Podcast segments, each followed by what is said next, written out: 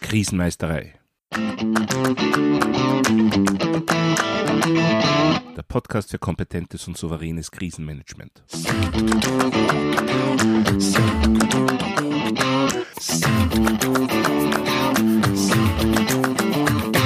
Hallo, ich bin Thomas Prinz von krisenmeisterei.at. Ich helfe Verantwortlichen, Krisen souverän und kompetent zu meistern, damit diese nicht zu ihrer persönlichen Tragödie werden. Heute geht es um das sinnvolle und effiziente Üben von Krisenmanagementplänen. Wenn ich sage sinnvoll und effizient, dann liegt es natürlich nahe, dass man auch sinnlos und ineffizient üben kann. Leider zeigt meine Erfahrung, dass das gar nicht so selten passiert. Was auch letztendlich meine Motivation für diese Podcast-Folge war. Zum Einstieg eine Geschichte, die tatsächlich so passiert ist. In einem großen Dienstleistungsunternehmen wurden Notfallpläne entwickelt. Diese wurden dann ausgedruckt an allen relevanten Stellen hinterlegt, natürlich auch in der Telefonzentrale. Dann wollte man die Pläne testen. Das tat man so, dass unangekündigt ein anonymer Anruf in der Telefonzentrale einging. Der Inhalt in Ihrem Gebäude geht demnächst eine Bombe hoch. Die Telefonistin hätte nun zum Notfallplan greifen, nach diesem handeln und damit das Krisenmanagement des Unternehmens in Gang setzen sollen. Tatsächlich aber stand sie auf, erklärte ihren Kollegen, es ging ihr nicht gut und verließ das Haus. Damit war die Übung auch schon beendet. Ja, was war geschehen? Natürlich wäre es einfach zu sagen, die Telefonistin hat versagt und ist an allem alleine schuld. Ja, tatsächlich kamen hier aber mehrere Fehler zusammen. Zum einen man implementiert Notfallpläne nicht dadurch, dass man einfach Papier verteilt. Man muss den Menschen den Inhalt der Pläne näher bringen.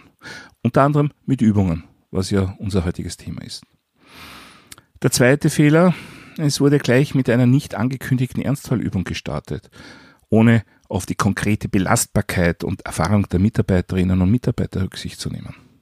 Es stimmt natürlich, im echten Ernstfall nimmt auch keiner Rücksicht, aber wir wollen unsere Teams ja dazu bringen, dass sie Kompetenz und Souveränität erlangen.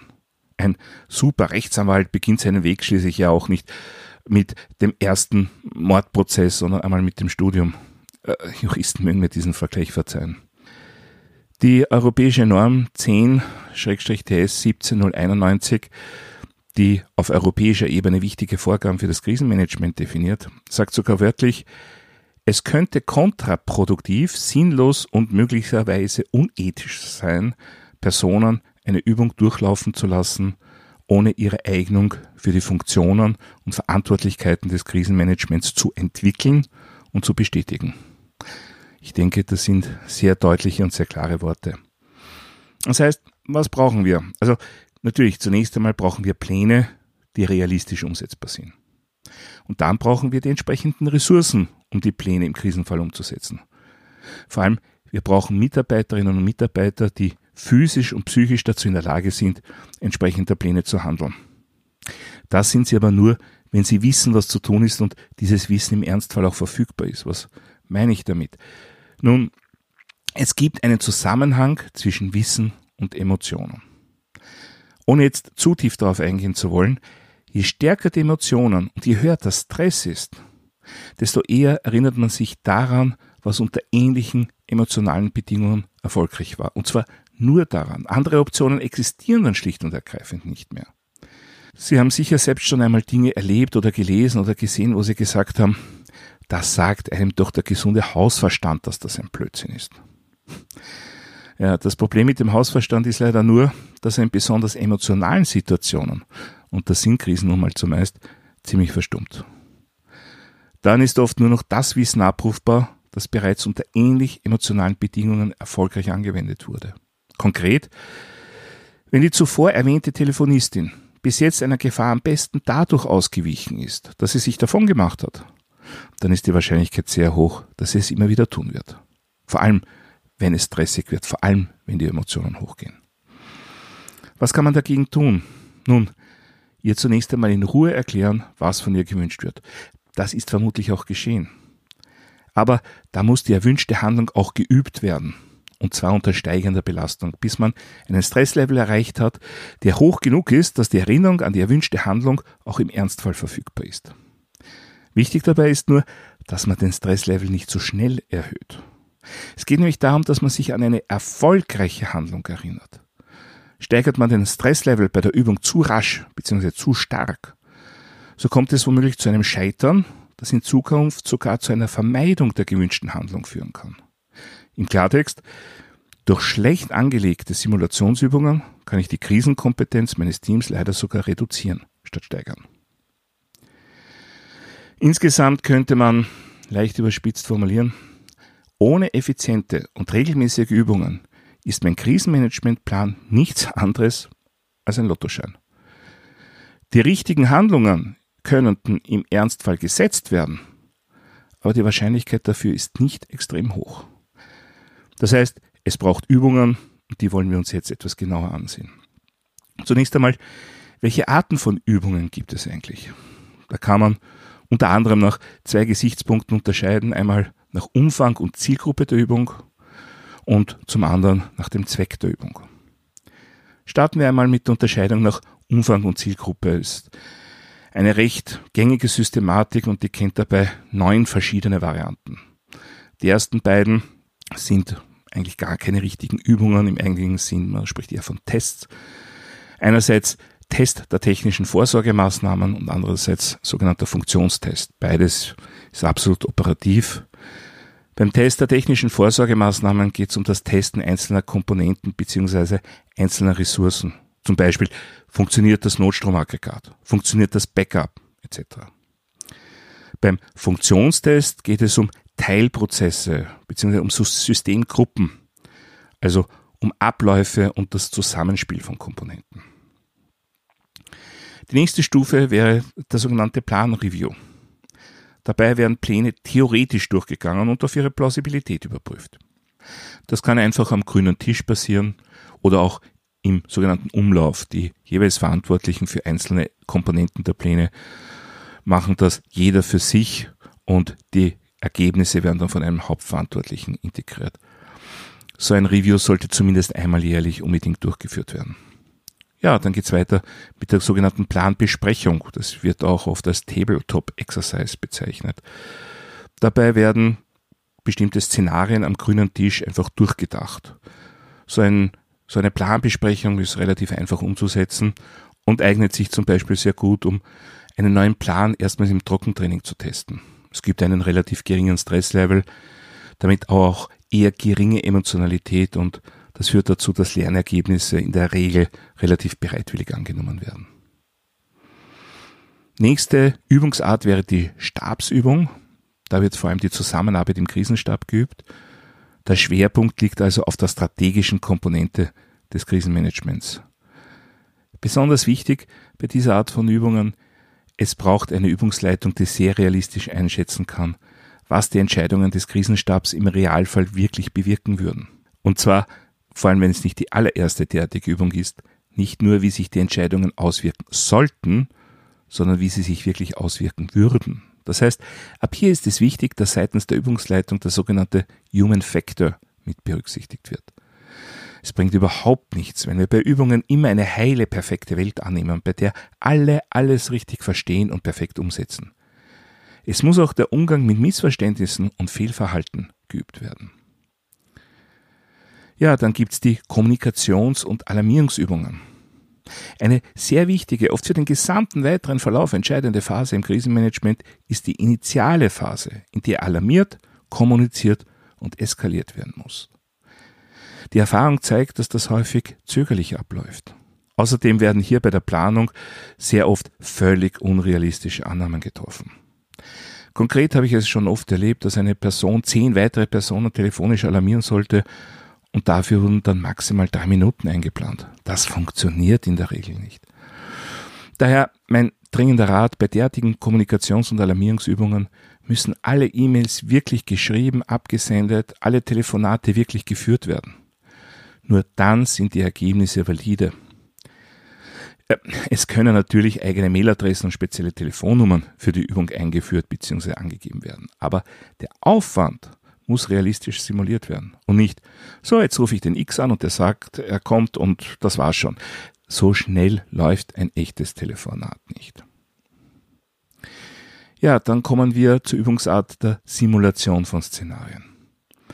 Hier wird ein Szenario möglichst realitätsnah dargestellt. Dazu werden, wenn irgendwie möglich, eigene Darsteller eingesetzt. Es werden zum Beispiel Medien simuliert. Das kann von vorbereiteten Fake-Pressemeldungen bis hin zu fingierten, vorproduzierten Nachrichtensendungen und so weiter gehen. Solche Übungen bedeuten naturgemäß einen größeren Aufwand in der Vorbereitung und vor diesem Aufwand scheuen sich viele Organisationen und Unternehmen oft. Aber zum Beispiel die 10 TS 17091 unterstreicht die Bedeutung von Simulationen dahingehend, dass echte Krisen zwar eine hohe Auswirkung, aber eine geringe Häufigkeit haben und daher ohne Simulationen die verantwortlichen Personen nie über ausreichende Erfahrung verfügen könnten. Will man kompetentes und souveränes Krisenmanagement, dann kommt man aus meiner Sicht an Simulationsübungen einfach nicht vorbei. Was ich dabei für besonders wichtig halte, die Darsteller, die das Szenario spielen, das Szenario eben den übenden Darstellern näher bringen, die müssen sehr gut gebrieft werden. Die müssen wissen, was wird von ihnen erwartet, wie sollen sie sich verhalten, welche offensichtlichen Fehler sollen sie begehen oder eben auch nicht begehen. Wichtig aus meiner Erfahrung, die Darsteller müssen ganz klare Anweisungen haben und sie müssen ein professionelles Verständnis ihrer Aufgabe haben. Ich habe schon einige Male erlebt, dass Darsteller aus purem Übermut begonnen haben, eigene Handlungsstränge spontan zu erfinden. Und das kann unter Umständen den Erfolg einer Übung massiv gefährden. Also den Darstellern eine klare Handlungsanweisung geben und sicherstellen, dass sie nichts dazu erfinden. Ja, die neunte Übungsform ist im Grunde auch eine Simulationsübung. Es geht um die sogenannte Ernstfall- oder Vollübung. Dabei wird allerdings ein gesamtes Unternehmen, eine gesamte Organisation beübt und üblicherweise sogar unter Einbeziehung von externen Kräften wie Einsatzorganisationen oder Behörden geübt.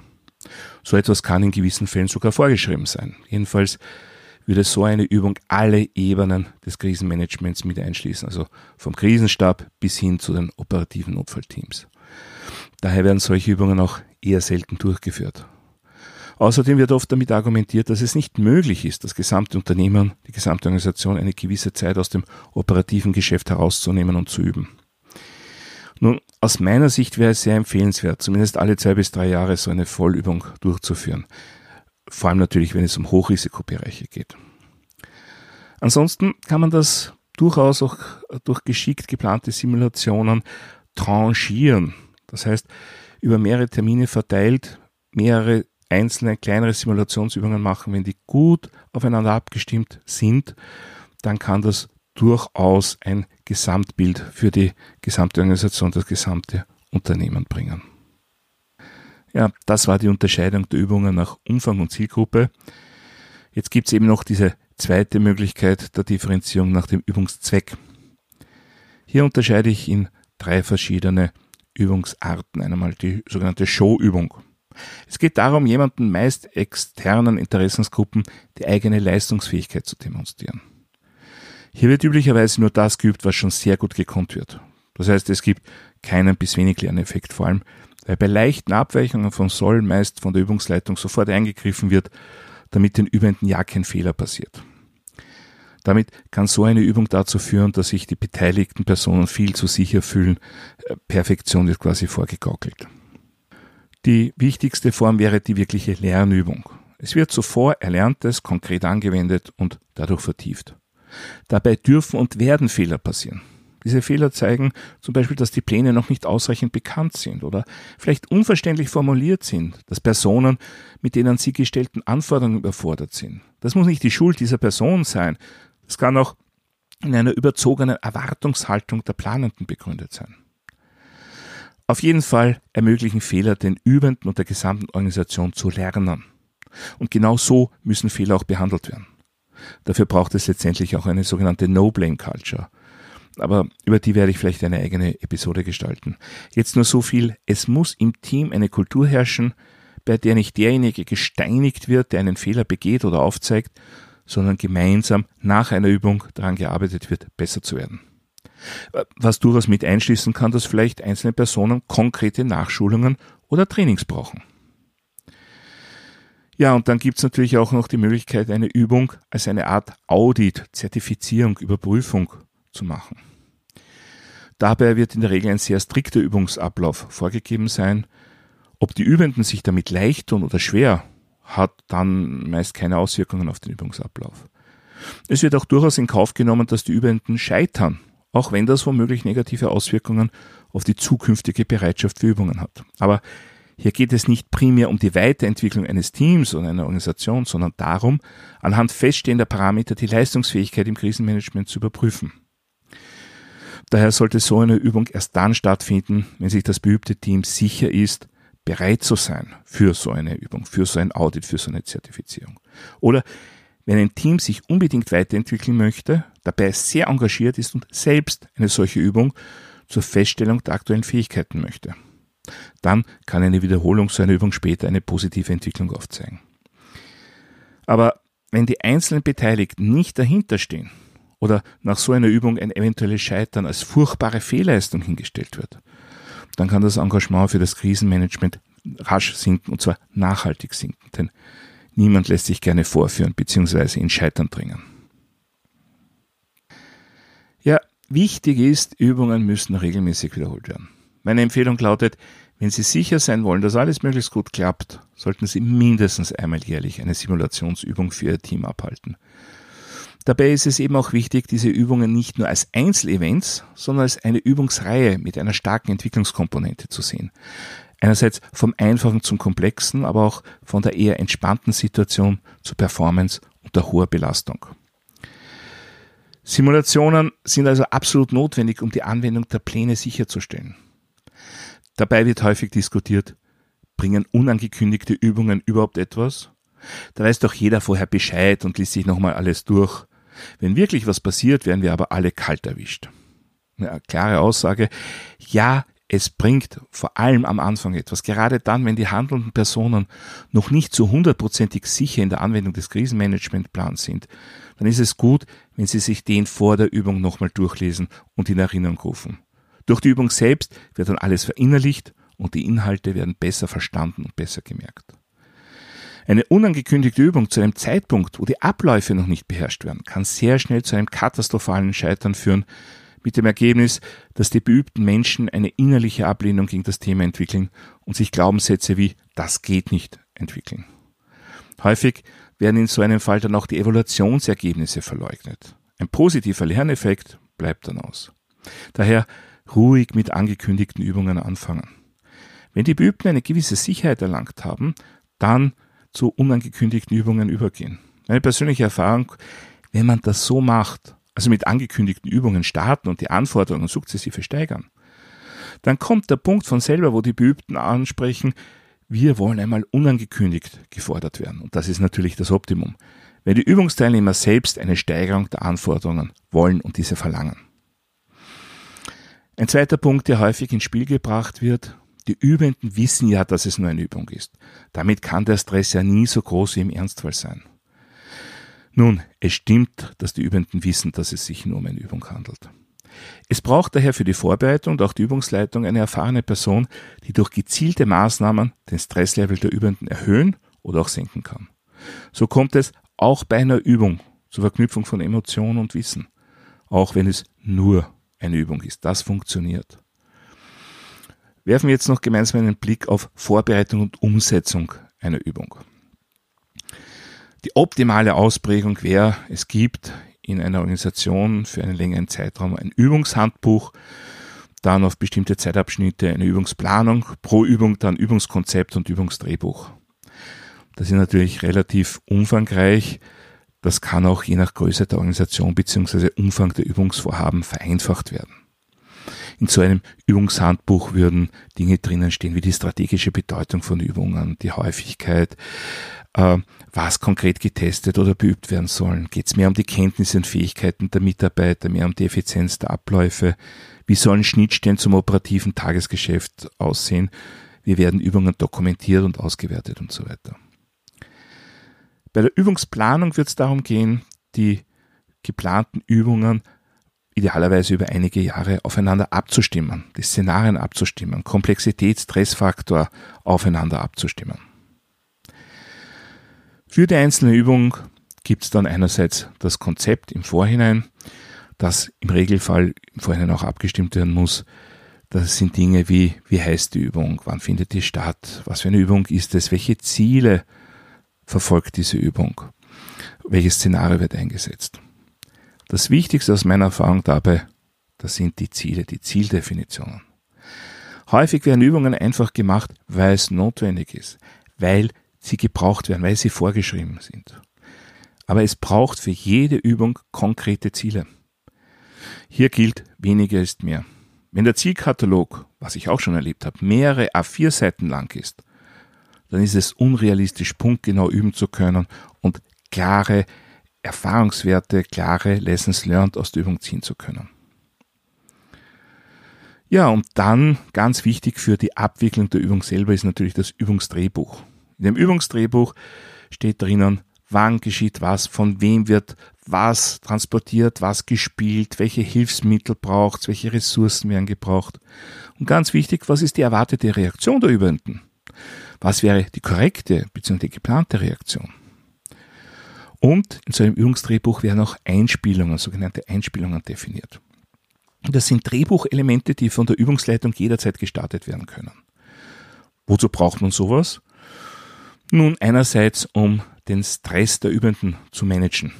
Ich kann durch so eine Einspielung den Stresslevel erhöhen, zum Beispiel durch eine Verschärfung der Lage. Es gibt einen zusätzlichen Schadensfall, gewisse Ressourcen fallen aus. Ich kann den Stresslevel aber auch senken, zum Beispiel durch eine glückliche Fügung, zusätzliche Ressourcen werden auf einmal verfügbar etc. Ja, und dann kann es natürlich passieren, dass sich Übende anders entscheiden in einer gewissen Situation, als geplant war, als man bei der Vorbereitung der Übung angenommen hat. Und wenn so eine Entscheidung der Übenden sehr unerwartet ausgefallen ist, gibt es zwei Möglichkeiten, wieder in den gewünschten Übungsverlauf zurückzukommen. Das eine, was sehr häufig gemacht wird, man kann während eines Timeouts erklären, dass ab jetzt von einer anderen Entscheidung ausgegangen wird. Was für die Teilnehmerinnen und Teilnehmer der Übung natürlich sehr künstlich wirkt und das Engagement üblicherweise auch reduziert. Konkret, Beispiel, die Übenden haben sich entschieden, ein Gebäude zu evakuieren. Das passt aber nicht in den weiteren Übungsablauf und daher unterbricht die Übungsleitung und sagt, gut, wir gehen ab jetzt davon aus, ihr habt euch anders entschieden. Ja, das wird in den Köpfen der Übenden nicht harmonisch auflösbar sein. Aber es wird immer wieder gemacht. Ich würde das nur im äußersten Notfall empfehlen, wenn die Übung anders gar nicht mehr weitergeführt werden könnte. Eine elegantere Möglichkeit ist, man zwingt sozusagen die Übenden durch eine Einspielung, zum Beispiel ein weiteres externes Ereignis dazu, ihre ursprünglich gefasste Entscheidung wieder fallen zu lassen und sich zur gewünschten, erwünschten, geplanten Reaktion hin zu entwickeln. Das fühlt sich wesentlich harmonischer an, wenn die Einspielung nicht haarsträubend surreal ist und liefert wesentlich bessere Lernergebnisse. Ja, für dieses Drehbuch, für dieses Übungsdrehbuch braucht es einen Autor bzw. ein Autorenteam und ein Vorbereitungsteam. Je nach Übungsgröße und Aufwand, wie gesagt, einzelne Personen oder ganze Teams. Und die müssen natürlich einerseits die Krisenmanagementpläne sehr gut kennen und andererseits sehr erfahren in der Dynamik solcher Übungen sein. Ja, wenn nun eine Übung gestartet wird, was gilt es während einer Übung besonders zu beachten? Aus meiner Sicht das Allerwichtigste, die sogenannte Rollensicherheit. Optimal wäre eine Aufteilung in Übungsleitung, Protokollanten, Beobachter bzw. Evaluierer, Darsteller und natürlich die übenden Personen. Die Übungsleitung, die überwacht und steuert das Szenario, arbeitet das Drehbuch ab, beschleunigt, verlangsamt, startet Einspielungen etc. Also diese Übungsleitung braucht einerseits eine genaue Kenntnis der notwendigen, möglichen und erwarteten Reaktionen der Übenden, was nicht unbedingt alles deckungsgleich sein muss. Andererseits vor allem bei Simulationen oder Vollübungen, viel Erfahrung mit der Auswirkung von Stress. Die Teilnehmer, die Übenden dürfen nicht unterfordert, im Idealfall aber auch nicht überfordert sein. Ja, das Team der Protokollanten ist verantwortlich für eine detaillierte Erfassung der Übungsabläufe. Dafür können je nach Komplexität und Umfang auch mehrere Personen verantwortlich oder benötigt werden. Sehr wertvoll können auch Video- und Fotoaufnahmen für die spätere Auswirkung sein. Wichtig dabei ist nur, das muss im Vorhinein kommuniziert und rechtlich abgesichert sein. Und die Aufnahmen müssen sehr sensibel behandelt werden. Auf keinen Fall dürfen die dann irgendwo auftauchen, wo sie Übende unter besonderer Belastung zeigen und so eventuell negative Auswirkungen haben könnten. Bei den Beobachtern und Evaluierern gibt es prinzipiell zwei Gruppen. Zum einen könnten das Personen aus anderen Abteilungen oder äh, anderen Unternehmen sein, zum Beispiel als aktive Networking-Maßnahme. Wichtig dabei ist, dass die Übung nicht durch zu viele Beobachter zu einer Showübung wird. Dass man keine Lernerfahrungen mehr zulässt, weil man gegenüber den Beobachtern unbedingt ein perfektes Bild darstellen möchte. Ja, die zweite Gruppe an Beobachtern wären die Fachbeobachter oder Evaluierer, diese beobachten die Übung und geben danach ein fachliches Statement für den Bericht ab. Natürlich wichtige Gruppe die Szenariendarsteller über die Wichtigkeit des genauen Briefings habe ich bereits gesprochen. Hier noch ein weiterer Punkt aus meiner Erfahrung.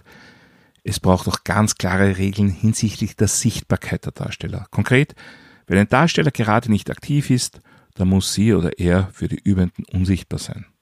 Darsteller, die plötzlich als zusätzliche Beobachter auftauchen, weil sie einfach sehen wollen, was gerade abgeht, können das Team der Übenden ziemlich durcheinander bringen. Ja, also sehr wichtig ist eine absolute Rollenklarheit. Jede Person muss während einer Übung jederzeit wissen, wer zu welcher Personengruppe gehört. Daher ist es unbedingt notwendig, Übungsleitung, Protokollanten und Beobachter deutlich so zu kennzeichnen, dass sie für das übende Team als solche sofort und eben jederzeit erkennbar sind. Außerdem ist darauf zu achten, dass die Durchführung der Übung nicht irgendwo durch eine Anhäufung von Beobachtern behindert wird. Also zum Beispiel, dass sich in einem Besprechungsraum zusätzlich zu sieben übenden Sitzungsteilnehmern noch zwölf Beobachter befinden. Das kann leicht zu irregulären Ergebnissen führen. Dann kommt die Evaluierung der Übung der Simulation. Ganz wichtig, ohne Evaluierung und Lessons Learned ist eine Übung absolut sinnlos. Sehr oft werden Übungen aber tatsächlich nicht nachbearbeitet oder nicht wirklich nachbearbeitet. Es erfolgt danach das kollektive Schulterklopfen und ein Abhaken des notwendigen Übels. Okay, jährliche Übung ist erledigt. Aber nur wenn eine Übung auch wirklich aufgearbeitet wird und mögliche Entwicklungspotenziale festgestellt werden, bringt das das Team auch wirklich weiter. Solche Lessons Learned kann es auf jeder Ebene geben, von der notwendigen Schulung für einzelne Mitarbeiterinnen oder Mitarbeiter über Anpassungen oder notwendige Veränderungen bestehender Pläne bis hin zu Auswirkungen für die alltäglichen Prozesse. Im Prinzip kann man sagen, wenn eine Krisenmanagementübung keine neuen Erkenntnisse erbracht hat, dann war sie schlecht geplant. Wie man nun eine Übung oder auch eine tatsächliche Krisenbewältigung konkret evaluiert und Lehren daraus zieht, das wird das Thema meiner nächsten Podcast-Episode sein. Ja, soweit für heute zum Thema Übungen und Simulationen. Wenn Sie etwas nachlesen wollen, dann finden Sie Shownotes, ein Transkript und weitere wertvolle Infos auf meiner Website krisenmeisterei.at. Dort können Sie auch gerne meinen monatlichen Newsletter abonnieren. Wenn Sie besondere Wünsche oder Anregungen haben, würde ich mich sehr über ein E-Mail freuen. Die E-Mail-Adresse ist podcast.krisenmeisterei.at. Das war's für heute. Ich bin Thomas Prinz von krisenmeisterei.at. Vielen Dank fürs Zuhören und auf Wiedermeistern bei der nächsten Folge.